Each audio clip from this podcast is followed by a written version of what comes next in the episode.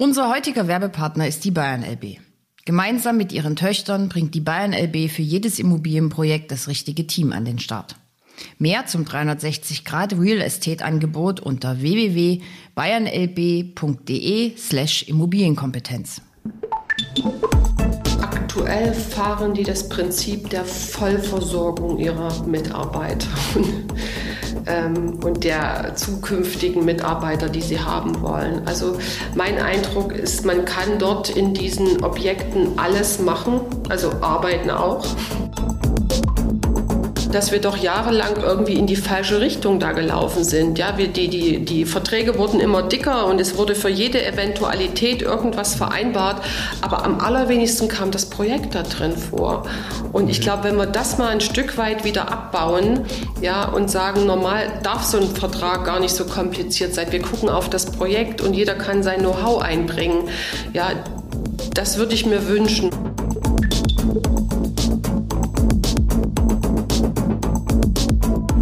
Das ist der Immobilieros-Podcast von Immocom. Jede Woche Helden, Geschichten und Abenteuer aus der Immobilienwelt mit Michael Rücker und Yvette Wagner.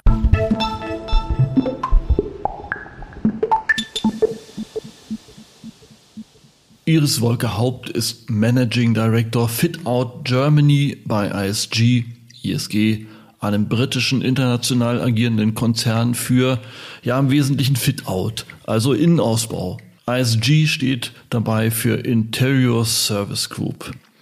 Wir beleuchten im Gespräch das spezielle Geschäftsmodell von ISG, das eben nach dem Rohbau ansetzt, im Wesentlichen den Kostengruppen 300 Bauwerk, Baukonstruktion und 400 Bauwerk Technik. Warum das für Investoren eine spannende Dienstleistung ist, welche Trends bei Arbeitswelten ISG sieht und warum man aktuell keine Eindeutigkeiten erkennen kann und es wahrscheinlich auch keine geben wird. Was aber absolut zukunftsorientierte Konzepte sind, die nebenbei Arbeitnehmer am liebsten nicht mehr nach Hause gehen lassen würden, was Briten besser können als Deutsche und vieles mehr, das beleuchten wir im Gespräch.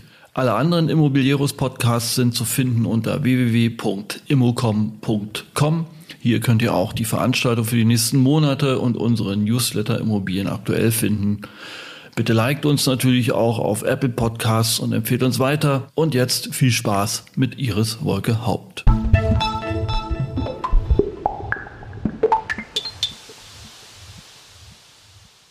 Frau Wolke, ähm, Sie sind noch nicht sehr lange Geschäftsführerin bei ISG. Die haben schon eine eindrucksvolle Vita von der Chefin der kommunalen Wohnungsgesellschaft über Bilfinger FM. Wir haben uns, glaube ich, sogar mal beim Güterverkehrszentrum äh, kennengelernt. Eine imposante Vita. Äh, was um alles in der Welt aber macht ISG? Äh, erzählen Sie mal.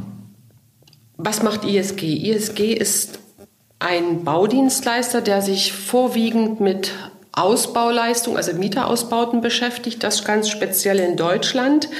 Wir haben eine britische Mutter und ähm, in England sind wir eine der größten Baufirmen, die es gibt. Ähm, machen dort also auch Rohbauleistung, arbeiten für den öffentlichen Sektor, eigentlich für alle Assetklassen und grundsätzlich ist ISG, das steht für Interieur Service Group, ähm, Leistungen in 23 Ländern begleiten dort ähm, Kunden bei ihrer Expansion.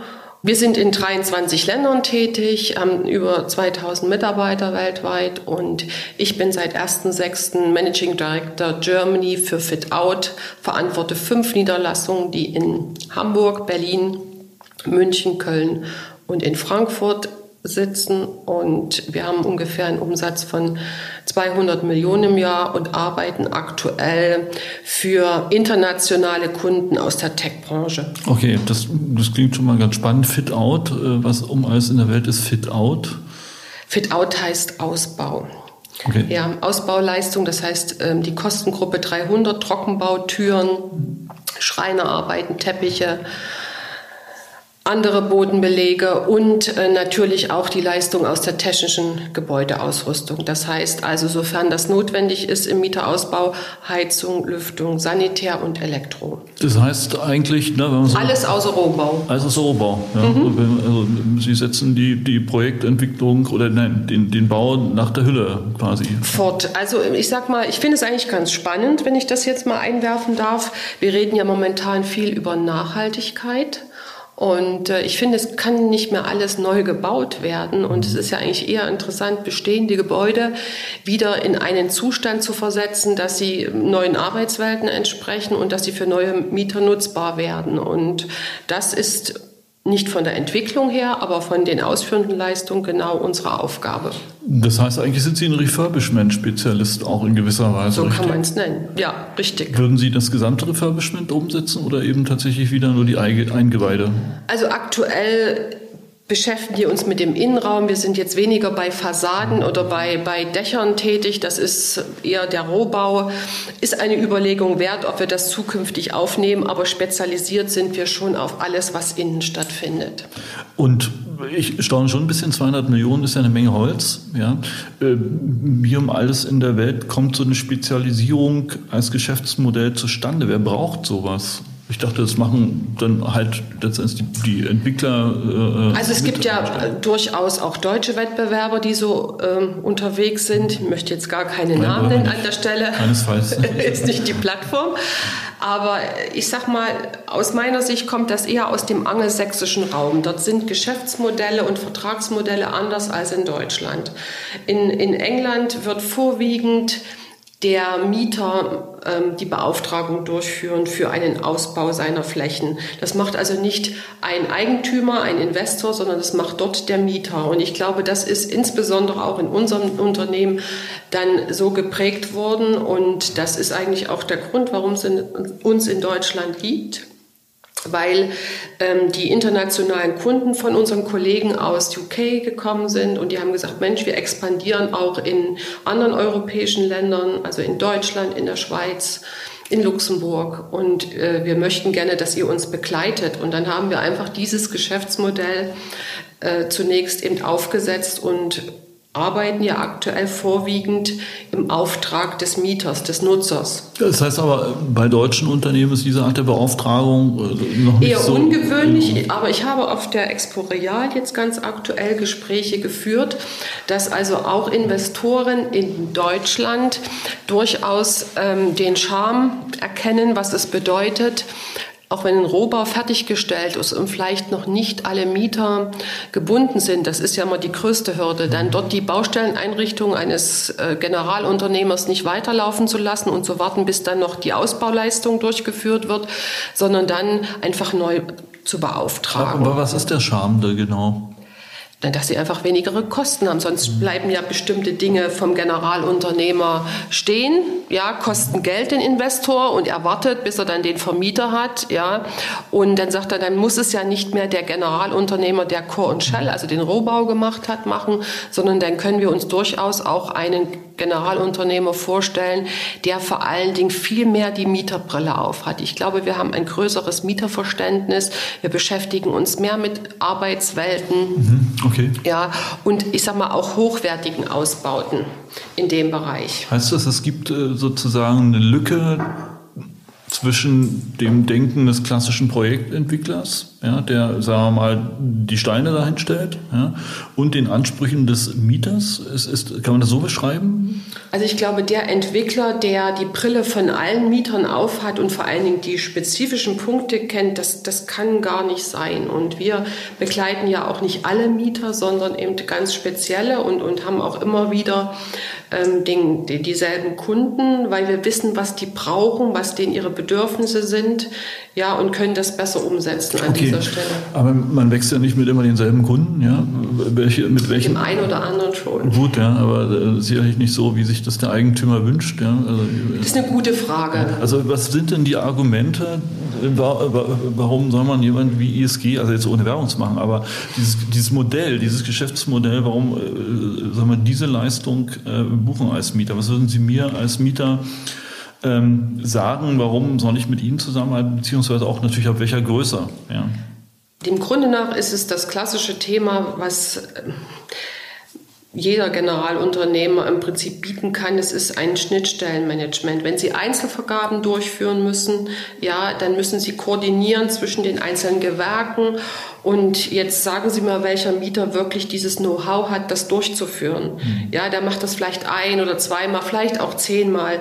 Ja, aber ähm, wir haben halt äh, dort unsere Spezialisten an Bord und nehmen genau dieses Schnittstellenmanagement unserem Kunden ab und, und das ist ganz einfach das USP. Okay, und in bezogen auf ISG und unsere Kunden äh, kann ich sagen, warum begleiten wir so viele internationale Kunden? Wir wissen, was die Unterschiede sind bei Planern in Deutschland und Planern in UK. Also wir haben äh, in, in UK keine HOI, wir haben eine RIBA und da ist das Leistungsbild ein ganz anderes. Wir kennen die Differenzen und wir können das umsetzen ja, und, und das sind auch Themen, warum äh, internationale Kunden in dem Bereich gerne auf uns zurückgreifen. Okay, okay.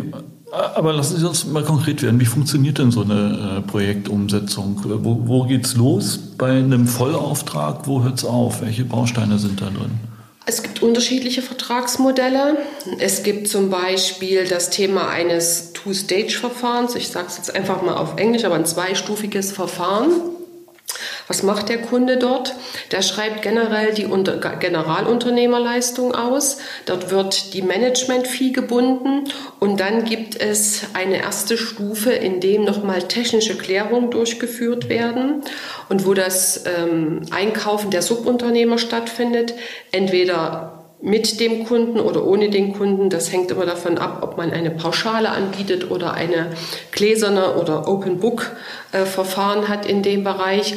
Und dort hat er natürlich die Möglichkeit, mit dem Know-how des Generalunternehmers so viele Lücken wie möglich schon zu füllen. Also was fehlt in einer Ausschreibung? Was fehlt in einer Planung? Wir kriegen letztendlich dort die Ausschreibungen geliefert. Wir kriegen die Pläne geliefert und überprüfen die in, einer bestimmten, in einem bestimmten Zeitraum und sagen, hier sind noch Punkte, das muss noch beschrieben werden, hier fehlt noch eine Planung.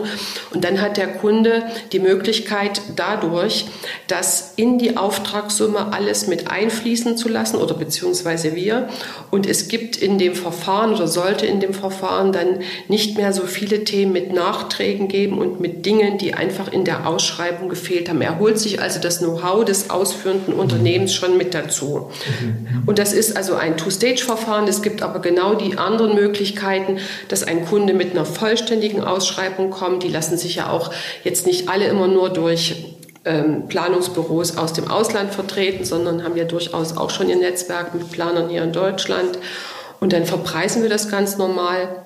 Und was heute ganz wichtig ist, bei Mieterausbauten ist es ja oft so, dass sie nur eine sehr kurze Ausführungszeit haben. Denn ich sag mal, der Mietvertrag wird geschlossen, ja, und dann gibt es noch so eine Findungsphase und meistens muss der Kunde schon seinen Umzug planen, weil er aus anderen Flächen raus muss. Also müssen Sie schauen, was sind eigentlich dort die Bottlenecks? Und das sind heutzutage, ich glaube, das ist auch bekannt, die Lieferzeiten für bestimmte Teile, seien es die Türen, seien es bestimmte Glaswände, seien es bestimmte Materialien, die sich der Kunde wünscht. Und das Erste, was wir ausarbeiten, ist eigentlich immer so eine Long-Term-Items, das heißt die kritischen Produkte mit den längsten Lieferzeiten, damit wir die relativ zeitig und am Anfang bestellen können, dass das nicht am Ende ein kritischer Punkt wird für die Fertigstellung des Objektes. Und das ist schon ambitionierter, als wenn Sie einen Rohbau machen und wissen, okay, da kommt mal irgendwann noch eine Tür und dann haben Sie in der Regel immer noch zwölf Wochen und wer weiß wie viel Zeit. Und das ist ja bei uns, was sind so für bestimmte Projektgrößen sechs Monate, acht Monate Ausführungszeit. So, das ist so die Regelbauzeit. Manchmal sind es auch zehn Monate. Da sind wir schon sehr glücklich. Okay. Ja, da fehlt aber meistens dann noch eine Baugenehmigung oder irgend sowas. Aber das sind die wichtigen Punkte und das ist sicher auch das Ambitionierte. Es sind viel kürzere Bauzeiten und meistens auch wirklich getrieben, dass Mieter aus anderen Flächen raus müssen. Mhm. Ja, und dann einziehen müssen schlichtweg. Gut, jetzt haben wir eine bauliche und eine kaufmännische Seite beleuchtet, jetzt mal rein inhaltlich, ja, also mhm. da steht die leere Hülle, ja. Mhm. Das geht dann los mit unter Umständen der Haustechnik äh, mhm. dafür, ja. ja.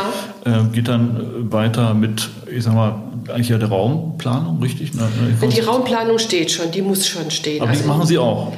Wenn das der Kunde wünscht, würden wir das machen. Das ist aber dann, ich sag mal, eine sehr frühe Phase. Und wir haben gemerkt, gerade jetzt, äh, wir haben ja noch gar nicht über Corona gesprochen und wollten wir eigentlich rauslassen. Ne? Nein, ähm, Spaß beiseite.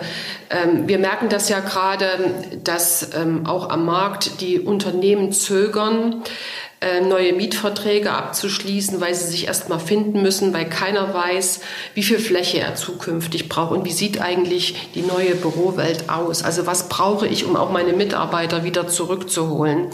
Und wir hatten neulich eine Anfrage eines Kunden, der zwar wusste, dass er ausziehen musste oder den Mietvertrag verlängern, der aber noch gar keinen Plan hatte, wie das eigentlich aussehen soll. Hat zwar schöne bunte Bilder gesehen und dort ähm, arbeiten wir mit Partnern zusammen und können dort auch das Thema Workplace ähm, anbieten, um wirklich mit dem Kunden gemeinsam diese Fläche zu entwickeln.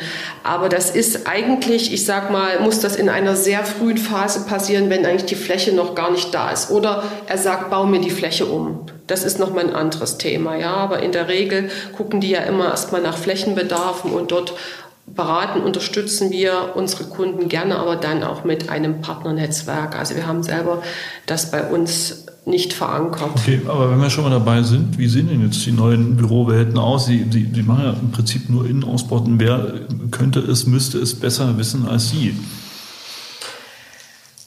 Also ich glaube, so richtig wissen wir das alle noch nicht, weil wir ja irgendwie noch in einer Corona-Phase sind und, und, und keiner weiß, kommt eine nächste Welle. Ähm, was wir sehen und was, was sich Kunden wünschen, sind Begegnungsstätten. Ich glaube, den ganz normalen Arbeitsplatz, ja, den könnte man theoretisch auch im Homeoffice abbilden. Also ein Schreibtisch mit einem Rechner, Bildschirm, da brauche ich eigentlich keine Bürofläche mehr. Ich sage mal vorausgesetzt, ich habe auch genügend Platz zu Hause. Ja, das, also diese Komponente muss man ja auch mal berücksichtigen. Und ähm, was wir sehen, sind, dass viele verschiedene unterschiedliche Modelle sich zu begegnen, Kommunikation zu betreiben, Projektteams irgendwo zusammenzuführen, in, in, sei es in Besprechungsräumen, ja, aber es ist weniger die Suche nach, nach einzelnen Arbeitsplätzen. Und ähm, die, die größte Frage ist eigentlich, welche Gleichzeitigkeit gibt es heute? Also wenn ich 2000 Mitarbeiter habe, brauche ich 1000 Arbeitsplätze brauche ich 1500 Arbeitsplätze. Und äh, dort sind Dinge, die können wir gar nicht, da können wir beraten, aber ich glaube, da haben wir generell zu überlegen, wie sehen denn Arbeitsprozesse in Zukunft aus, weil dieses Homeoffice oder ich nenne es mal flexible Arbeiten an anderen Orten, das werden wir nicht mehr zurückdrehen können in Gänze, so wie es mal war. Ja, aber ich glaube, dass unsere ursprünglichen Arbeitsabläufe, wie wir sie teilweise gelebt haben, so gar nicht mehr funktionieren. zum Beispiel? Zum Beispiel, ähm, ich glaube, diese ganzen Gespräche, die so stattfinden, nebenbei, ja, Projekte, die auch in Unternehmen entstehen, das ist ja in der Tat bisher immer so, ich sag mal, in der, ich nenne es mal in der Kaffeeküche oder auf dem Gang oder, oder in irgendeiner Besprechung live am Rande gelaufen. Und das geht ja auch mit, ich sag mal, mit Kundenkontakten so, ne? Diese, diese Informationen, die man gerne hat, die kriegt man nicht durch ein Teams-Meeting. Mhm. Das kriegt man eigentlich durch, durch Live-Gespräche. Und ähm, ich glaube, das unterschätzen wir aktuell noch ein bisschen, die Kraft auch dieser Informationen, ja, die uns ja auch weiter vorantreiben. Momentan glaube ich, wir denken, es ist alles so neu. Die Technik ist neu, ja, aber das Arbeiten ist ja noch relativ alt geblieben. Also ich, ich habe noch keine Lösung, Herr Rücker, ja. Aber ich glaube, da muss man drüber nachdenken, Leute doch wieder zusammenzukriegen, einen Austausch zu pflegen, dass, dass Ideen überhaupt äh, entstehen können. Und ich glaube, die entstehen nicht alleine zu Hause am Schreibtisch. Sie machen ja, äh, oder Sie haben ja viele Ausbauten für Tech-Firmen, hatten Sie mhm. gesagt, da kommen Sie auch her. Gemeinhin hat man ja den Eindruck, dass gerade die Techies äh, sind ja auch äh, Geschäftsmodelle mit ordentlichen Renditen, ähm, auch ein harter Krieg um die Köpfe, ziemlich weit vorn sind mit äh, Bürokonzepten, Raumkonzepten. Lassen sich da Antworten oder Ideen finden auf diese Fragen? Wie haben Sie da was im Kopf, wo Sie sagen, die sind aber ziemlich weit vorn mit Ihrem Konzept? Aktuell fahren die das Prinzip der Vollversorgung ihrer Mitarbeiter. Ähm, und der zukünftigen Mitarbeiter, die sie haben wollen. Also mein Eindruck ist, man kann dort in diesen Objekten alles machen, also arbeiten auch. Ja. Okay. Aber es fängt wirklich an von einer Vollumversorgung mit Essen. Mhm. Ja, und nicht nur so das einfache Kantinenessen, sondern das spielt eine ganz große Rolle, dass anscheinend diese Menschen auch gar nicht mehr das Objekt verlassen müssen. Es kann alles dort stattfinden. Es sind Kindergärten, es sind Ärzte, es sind Bereiche, wo sie irgendwas spielen können. Es ist kunterbunt. Es ist eigentlich das Leben, was sie normal führen, nur an einem Ort. Ja, und für mich ist das eine Mischung, die sehen ja sehr bunt, sehr kreativ aus, nie eintönig, alles ist anders. Ist das natürlich auch ein Kampf um Arbeitskräfte an der Stelle und auf der anderen Seite ist das auch eine klare Bindung des Mitarbeiters an das Unternehmen. Sie können dort alles machen. Ja, für mich fehlt eigentlich nur noch eine Komponente, dass sie dort noch wohnen können. Okay, okay. Ja, und, und, und so sind diese Welten in dem Bereich. Ja, also Sie können alles erledigen. Sie müssen nicht erst mal noch irgendwo hinfahren, um irgendwas durchzuführen. Und ähm, ja, das, das nimmt ja auch eine, eine, einen gewissen Stress ja, vom Mitarbeiter. Und er sagt, Mensch, ich kann das da alles erledigen. Ja, das ist alles unter einem Dach. Ich kann alles tun. Ich werde versorgt. Äh, es wird mir zur Verfügung gestellt. Ich kann meine Kinder da unterbringen. Ich meine, die Idee ist ja auch nicht neu. Stimmt, aber es ist doch ziemlich konsequent. Ne? Das erschlägt immer äh, das Argument im Einstellungsgespräch nach der Frage nach der Work-Life-Balance. Die ist dann sozusagen eine Work-Life-Work-Balance äh, quasi, wenn Sie so wollen. Äh, setzen sich solche Konzepte in Deutschland auch durch oder äh, was haben Sie für Erfahrungen?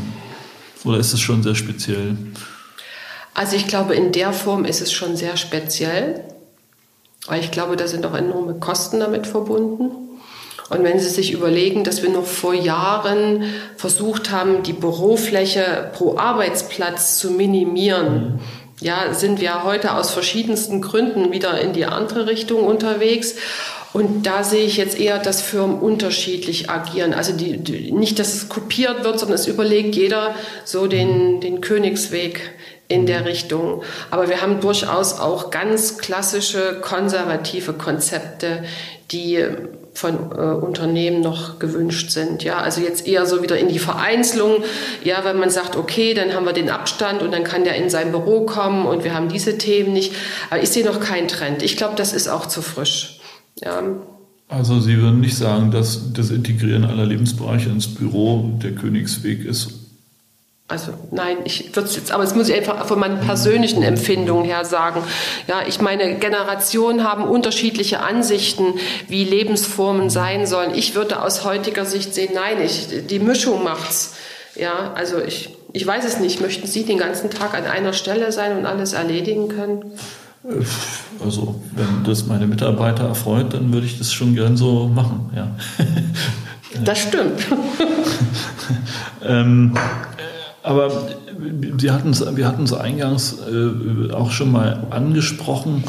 Ähm, wenn wir uns das Thema Neubau oder Refurbishment angucken, auch vor dem Hintergrund der Nachhaltigkeitsdebatten, wir haben ja gerade auf der Expo Real, sind auf der Expo Real äh, große Diskussionsfelder auch in der Fachpresse, was mit der Ertüchtigung des Bestandes äh, nach ESG-Kriterien, zum Beispiel im gewerblichen Immobilienbereich ist. Bewohnung ist vielleicht nochmal ein anderes Thema, ist sowas, was Sie machen, eine Antwort darauf? Kriegen Sie eine alte Hütte wieder zu neuem Glanz von innen in jeder Hinsicht? Also es ist unterschiedlich. Teilweise sind ja Objekte schon zertifiziert und dann ist es unsere Aufgabe, wenn wir ausbauen, genau die Reglements und, und Dinge, die dazugehören, äh, wieder zu erfüllen und zu, äh, ja, dass, dass das Zertifikat wieder ausgestellt werden kann für den Bereich. Das kriegt man in der Regel hin. Was kann man in, in anderen Bereichen Jetzt machen? Haben Sie so eine 90er Jahre. Wir sind ja, wir sind ja in der Regel nicht in, in Energiekonzepten verbunden, mhm. weil wir ja nur für den Mieter einen Teilbereich ausbauen. Was aber eine große Rolle spielt, sind Materialien. Ja, es geht wirklich darum, wir kriegen auch teilweise von Kunden Materiallisten, nicht nach dem Ausschlussprinzip, sondern eher so, das müsst ihr verwenden, das müsst ihr verwenden. Die haben also für sich selber sich schon bestimmte Gedanken gemacht und haben gesagt, nur das wollen wir in diesem Bereich einbauen. Das ist mal ein Punkt. Ähm, der zweite Punkt, das ähm, diskutiere ich auch immer mit Auftraggebern oder mit Investoren. Was können wir denn in dem Bereich auch tun? Also proaktiv. Und es ist immer ein Thema von Entsorgung, Abfall, was passiert damit. Es ist eine Sache von Verbräuchen und wir kommen eigentlich ganz schnell immer zu dem Ergebnis, dass Umwelt auch ein Thema von Verhalten ist. Und Sie können vieles bauen, Sie können die richtigen Materialien verwenden, ja, Sie können Energiesparkonzepte fahren. Entscheidend ist, bleibt das Fenster offen stehen, geht die Energie nach draußen, ja, wird Licht ausgeschaltet, wird der Müll getrennt. Und, und das sind Verhaltensweisen, die müssen auch Mieter leisten. Die können sie gar nicht nur als Unternehmen, als Bauunternehmen leisten. Ja, aber ähm, ich glaube, für mich ist das auch ein, ein wichtiger Punkt und ein, wichtiger, äh, ein wichtiges Thema, äh, dort wirklich zu sagen, okay, wie, wie verhalten wir uns generell, welche Materialien werden eingesetzt und, und, und wie kann man in irgendeiner Art und Weise ressourcenschonend umgehen. Und das kriegen, bekommen Sie aber schon als Auflage von Ihren Auftraggebern? Ist, spielt das in einem wachsenden Maße eine Rolle oder zählen da eher ästhetische oder Kostenaspekte? Es fällt durchaus in die Bewertung von Angeboten, aber eher bei den internationalen Kunden als bei den nationalen. Ja, also genauso wie solche Themen Health and Safety. Ja, das wird, ich sag mal, im Vergleich zu den deutschen Kunden geht das in eine Bewertung mit ein zum Preis. Ja, aber es ist eben nicht nur alleine der Preis, sondern es ist eben auch die Herangehensweise in diesen Gebieten. Haben die, Ihre Mutterfirma ist eine britische Firma, haben die in Anführungsstrichen Ausländer äh, dem deutschen Immobilienbauern, äh, Ausbauern, dem deutschen Markt was voraus? Was kann man dort lernen? Ach, die Unterschiede sind gar nicht so groß. Okay. Ja, also Nein, vielleicht, ich sag mal, diese, diesen Mut auch ausführende Unternehmen zeitiger in die Ausführung mit einzunehmen. Also dieses Thema Design und Bild, ich glaube, ich habe es noch gar nicht erwähnt, gibt ja ähm, dazu auch inzwischen in, in, in Deutschland entsprechende Konferenzen. Das heißt also planen und bauen und, und die Projektbeteiligten ähm, frühzeitig zusammenzunehmen und ein partnerschaftliches Bauen zu favorisieren, also gemeinsam an dem Projekt äh, arbeiten. Ich glaube, da sind uns die Angelsachsen ein Stück voraus. Und es gibt nicht die Berührungsängste zwischen Architektur und ausführenden Unternehmen. Und, und, man ist auch nicht beleidigt, wenn da einer einen Verbesserungsvorschlag hat. Und das ist so eher, was ich erlebe. Und ich glaube, also ich hatte es jetzt gerade auf einem Termin mit einem Kunden, dass wir doch jahrelang irgendwie in die falsche Richtung da gelaufen sind. Ja, wir, die, die, die Verträge wurden immer dicker und es wurde für jede Eventualität irgendwas vereinbart, aber am allerwenigsten kam das Projekt da drin vor. Ich glaube, wenn wir das mal ein Stück weit wieder abbauen, ja, und sagen, normal darf so ein Vertrag gar nicht so kompliziert sein. Wir gucken auf das Projekt und jeder kann sein Know-how einbringen. Ja, das würde ich mir wünschen. Und ich glaube, da sind unsere Kollegen in UK einfach weiter. Okay.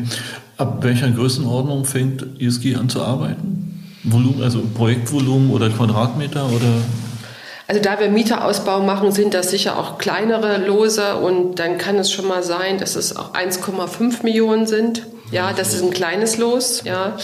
Und in der Regel, ich sag mal, auch bei den Größen, die wir umsetzen wollen, so zwischen 5 bis 10 Millionen, geht auch in die 20 Millionen. Muss ja immer sehen, dass man 300 und 400 nur hat und keinen Rohbau dabei. Und das sind so die Regelgrößen. Und die Ausnahmen gehen darüber hinweg, aber das ist selten. Okay, und was, was, was haben Sie für einen Marktanteil in Deutschland jetzt in dem Segment, wenn Sie mal schätzen? Pi mal Daumen? Na, international würde ich sagen, haben wir fast alle, aber viel. 10 Prozent? 10 Prozent, da ist noch Luft, da ist noch Luft, ja. oder? Ich, ja, da ist noch Luft. Das ist, deswegen wollen wir wachsen in Deutschland. Ja, wir wollen einfach die deutschen Kunden noch erobern. Die internationalen, ich sag mal, da würde ich jetzt kein Wachstum mehr sehen, sondern die bedienen wir. Das bleibt so. Ähm, das, und äh, der Rest ist äh, durch deutsche Kunden. Ja. Jetzt nochmal so als Abschlussfrage interessiert mich natürlich immer, äh, ähm, schon weil wir anfangs das Geschäftsmodell versucht haben, ein bisschen einzukreisen. Was ist denn so eine, eine Durchschnittsmarge, die Sie erreichen müssen auf den Umsatz? das Geschäftsgeheimnis. Oh, schade. Aber ich habe es wenigstens mal versucht. Ja. Gut, okay. Naja, mal sehen. Äh, vielleicht treffen wir uns ja abends ja noch auf irgendeiner Party und ich kriege was raus. Volker Haupt, äh, danke für, für das Gespräch. Dann ja. wünsche ich Ihnen äh, viel Kraft bei der Eroberung des deutschen Marktes. Und Vielen wenn Sie Dank. bei 50 Prozent sind, dann erzählen Sie mir auch, welche Marge Sie haben und dann das bestimmt. weiter. Vielen Dank. Ja. ciao, ciao.